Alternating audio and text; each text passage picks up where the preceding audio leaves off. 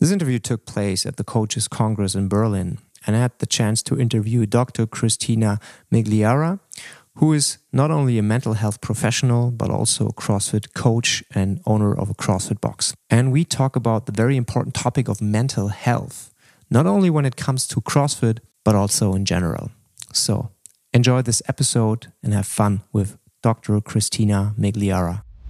You may come into the gym and you may present with this goal of I want to lose weight or I want to gain muscle. Essentially, that message is I don't, I'm not comfortable in my own skin. I'm not okay with who I am at this moment. And then my question becomes why? We can get you there physically. You can do all of the changes you want and reach all of those goals. But if you're still left with the same mindset, then it doesn't matter what kind of body you have. It doesn't matter what goals you've reached. If you've gotten a bar muscle up, we're not talking about you being authentically you and the best version of you. And you can't be the best version of you if we're not talking about what's going on between the ears. Welcome to the Best Hour of Your Day podcast. This is your host, Felix, and in this podcast, I am interviewing CrossFitters and experts from around the world. This thing started. I mean, it looks good. Sounds good to me. It's not your first podcast, right? It is not. How many did you do?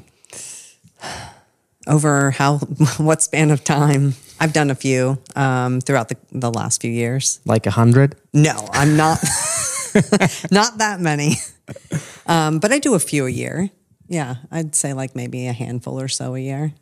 I Is like podcasts because it's a lot of back and forth dialogue, which I prefer more of that than just coming up and talking Yeah. and people listening. I like the interaction. I lo- Typical therapist. Yeah. I mean, that's that's a very important aspect, right? Is there any specific podcast that like pops up when you think about the last few years, which you're probably very proud of, or maybe I don't know anything?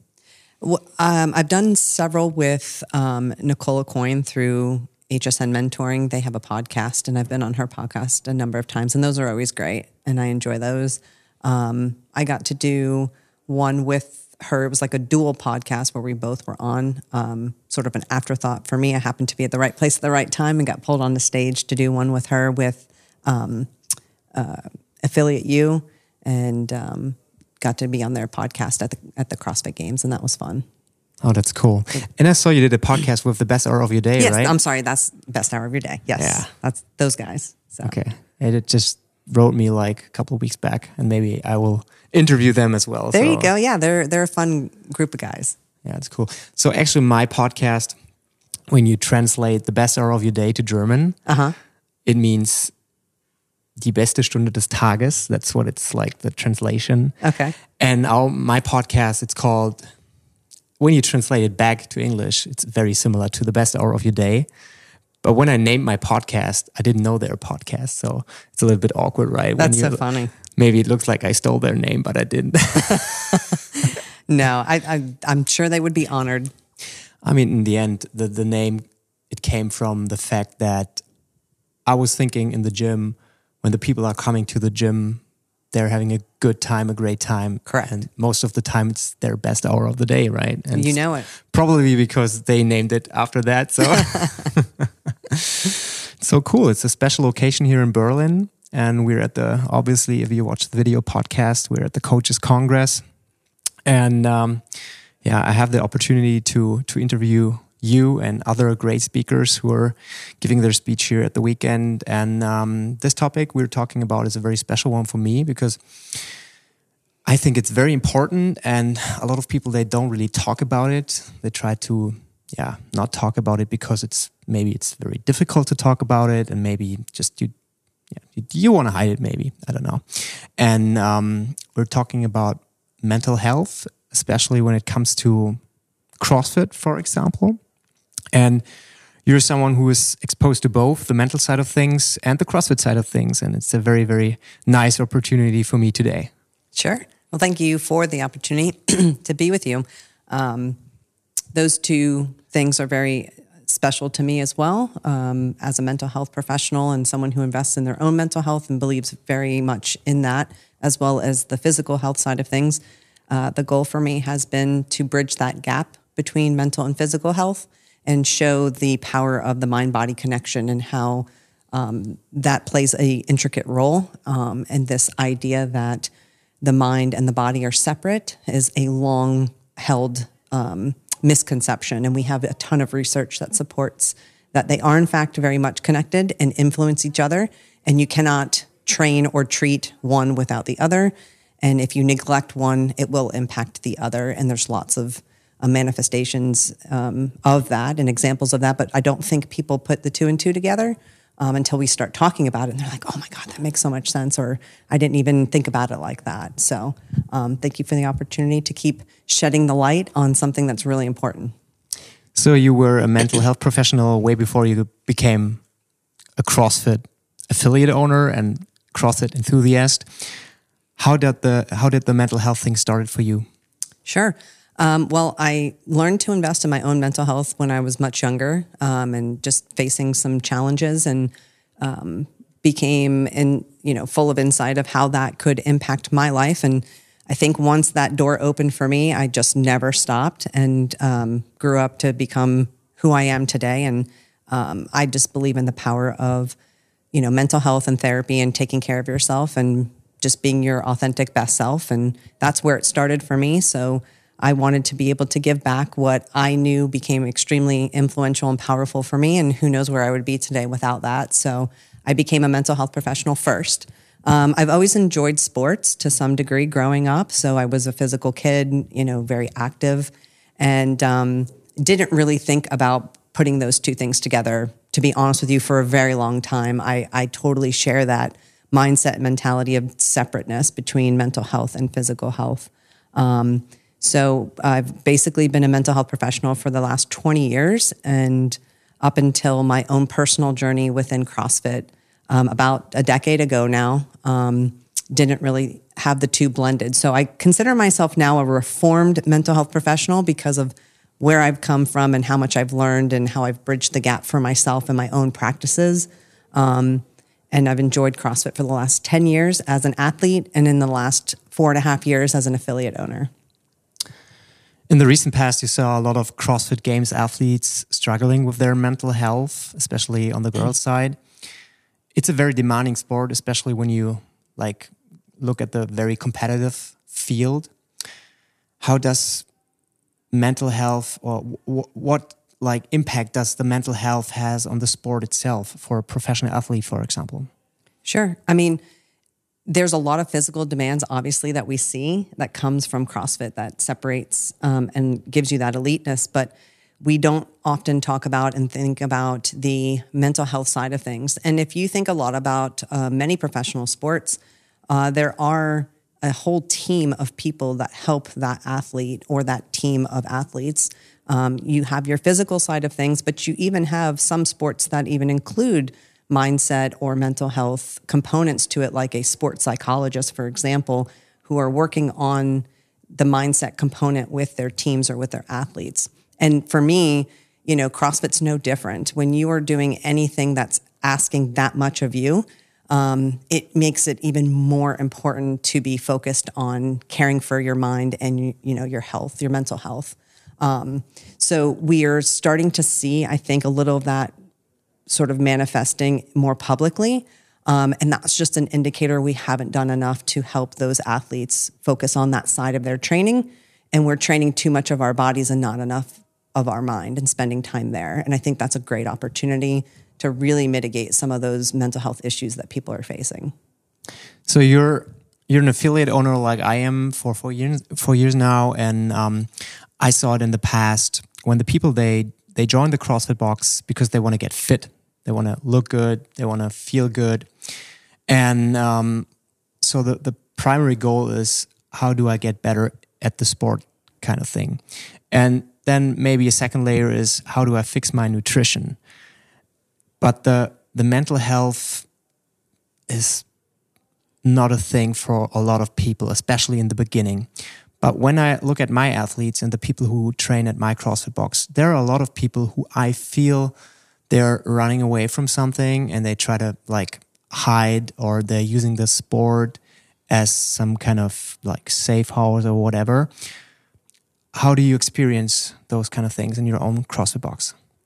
Yeah, so Um, that's something that I observed, you know, being a part of CrossFit prior to being an affiliate owner. And, um, you know, when I was a practitioner and I still practice, a lot of the times I would be making CrossFit or fitness um, and you know part of the treatment recommendations with my clients like hey you got to move your body. We can't just be sitting here talking about how you're going to go out and do things in life and better make better choices if we're not including the whole picture which you know we're very client centered and holistic approach with people. So we're talking about nutrition movement all of those things.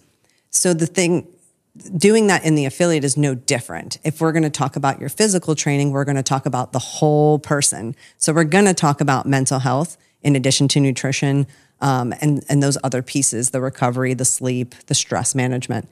We we can't stress manage. We can't address those things if we don't address the root cause of why are people are feeling the way they're feeling. So you may come into the gym and you may present with this goal of I want to lose weight or I want to gain muscle um, essentially, that message is I don't, I'm not comfortable in my own skin. I'm not okay with who I am at this moment.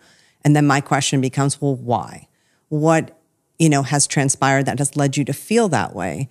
We can get you there physically. You can do all of the changes you want um, and reach all of those goals. But if you're still left with the same mindset, then it doesn't matter what kind of body you have. It doesn't matter what goals you've reached. If you've gotten a bar muscle up, um, no matter how much weight you've lifted on the bar, if we're not talking about you being authentically you and the best version of you. And you can't be the best version of you if we're not talking about what's going on between the ears. So we want to have those conversations. And essentially, knowing that, we've just made sure that we make it a part of our conversation from the onset. You know, the moment you walk through our doors, we are, we're normalizing the importance of mental health and having those conversations and how we do that in our facility. Um, people know that I'm a mental health professional. My staff is constantly trained on, you know, mindset and mental health, and we just make those conversations very normal. Um, and there's a lot of different things I could go into that you can do in your gym to make that happen. That's part of what I do as a, um, a mentor with HSN mentoring when we talk about mental health and mindset in the course that we have and um, just helping affiliate owners learn how to incorporate mental health more normally into their gym and reduce that stigma. Why do you think that a lot of people are afraid to seek professional help when it comes to the mental side of things? But when they're like having problems with their body, like with their arm, their leg, whatever, they're having no problem seeking help. So what what do you think is there's this big difference? I think a big part of it is that mental health still has a, a stigma that's attached to it. And particularly the stigma of if you have to go and talk about your feelings or something you're going through, your difficulties, you're weak. Um, particularly with men's mental health, there's this equation of if I have feelings and if I share my feelings and if I talk about my difficulties, I'm going to be viewed as weak. Um, I think it's a little bit easier for women than men when it comes to that.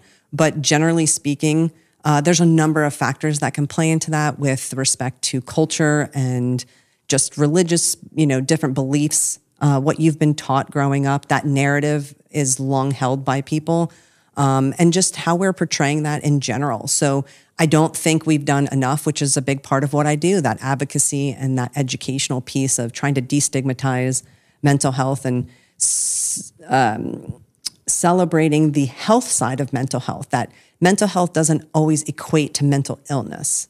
People think mental health, they think, oh, you must have a diagnosis. There's must be something seriously wrong with you. And it's like, no, actually, everyone has mental health.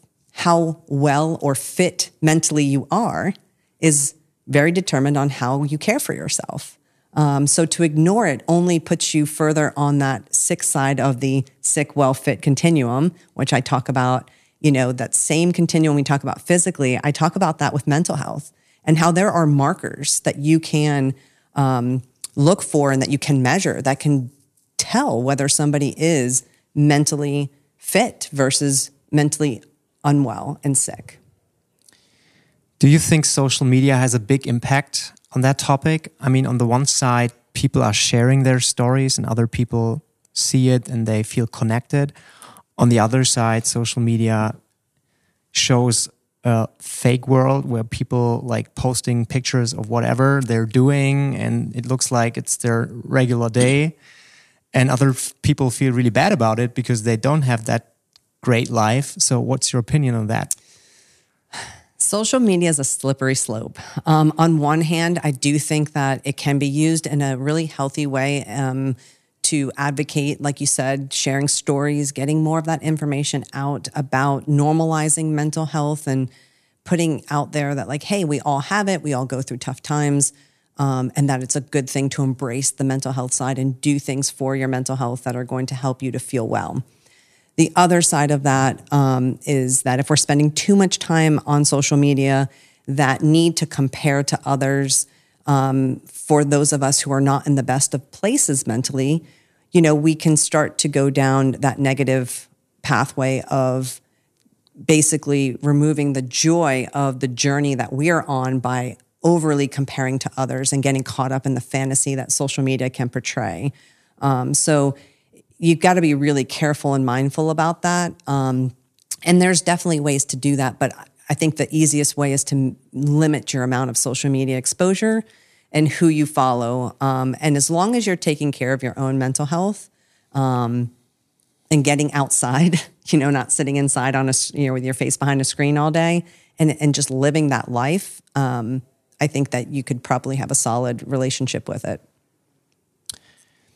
Are there any signs that I might struggle a little bit with my mental health and that I need to seek professional help? Is there like anything that I, when I look at myself, when I look in the mirror and I feel like, okay, I look a little bit fat, that's probably not a big thing, right? Because I am who I am. But is there anything that you would say, okay, when you think about or when you have certain thoughts, maybe you should consider seeing someone? Sure. So the one of the things that I think is important to address in terms of the stigma is to realize that you don't have to be feeling bad or sick or there doesn't have to be some major life crisis that is the catalyst for you seeking out help. I think it's very normal and healthy for people to want to talk to a mental health professional, even to just get some general life mentorship, make sure that they're on the right track with what they're trying to accomplish um, and and goal set for themselves. That being said, um, some of the I think more red flags are going to be things like changes in your daily routine, you finding yourself um, isolating more, removing yourself from social situations and friends that you normally would hang out with. Um, a lot of the avoidance behaviors, right? Like not wanting to leave home, getting away from more of your daily routine things, like not going to the gym and not being around your friends and um, just sitting, you know, at home in bed on Netflix or calling out sick from work. Um, so the avoidant behaviors are, are definitely um, one to be mindful of.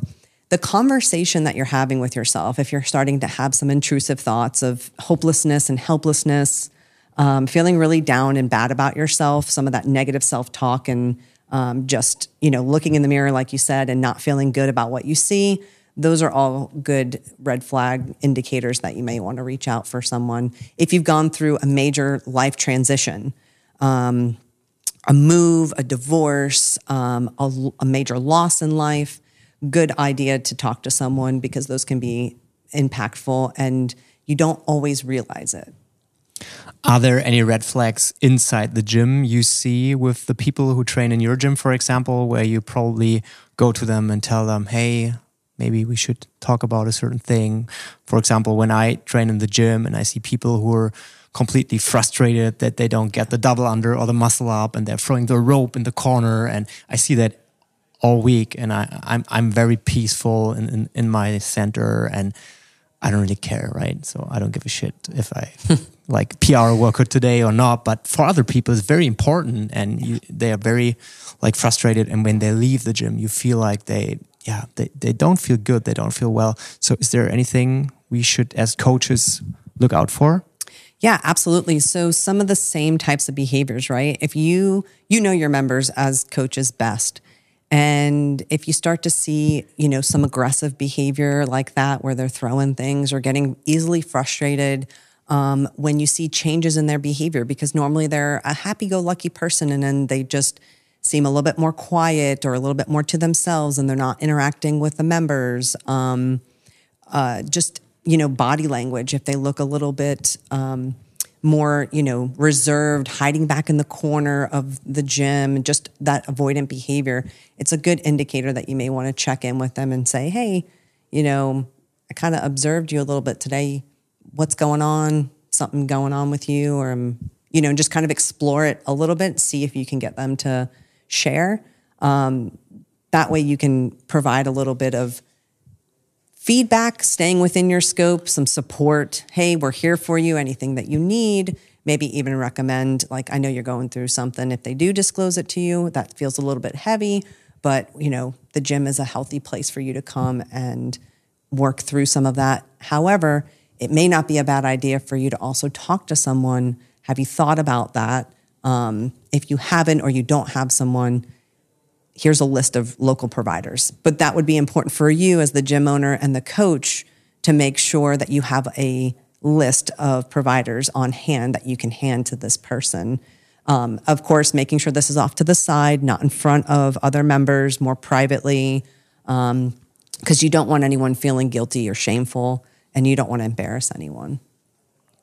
Yeah, mental health is such a big topic, and unfortunately, not enough people are really talking about it. So the importance is, uh, yeah, it's it's so big. And I think during the last few years, I feel like it changed a little bit to the better. Sure. But there is still a long way to go. And thanks to people like you who bridge the gap, I see a light at the end of the tunnel. And um, I hope that there are some more therapists like you, even in Germany, who, uh, yeah, fall in love with CrossFit and then they can combine the training with their practice and yeah that would be awesome. That would be awesome. I would love for that day to come and i'm happy to be a part of that. Um, and i'm open to continuing and talking to people like you to keep spreading the word and hopefully we can inspire both sides both the mental health side to see the benefits of you know the physical side of things for clients that they are serving as well as you know the mental health side for um, those people who come in through our doors for the physical change to see the benefits, because that's really what's going to lead to the best life. So I'm looking forward to that. Thanks a lot for your time. I know you have a busy schedule that weekend, and I really appreciated that we talked about this very important topic. And yeah, hope to see you soon. Yeah, thanks for having me. Appreciate it. If you like this episode, please leave us a rating on Apple or Spotify. Hear you next time.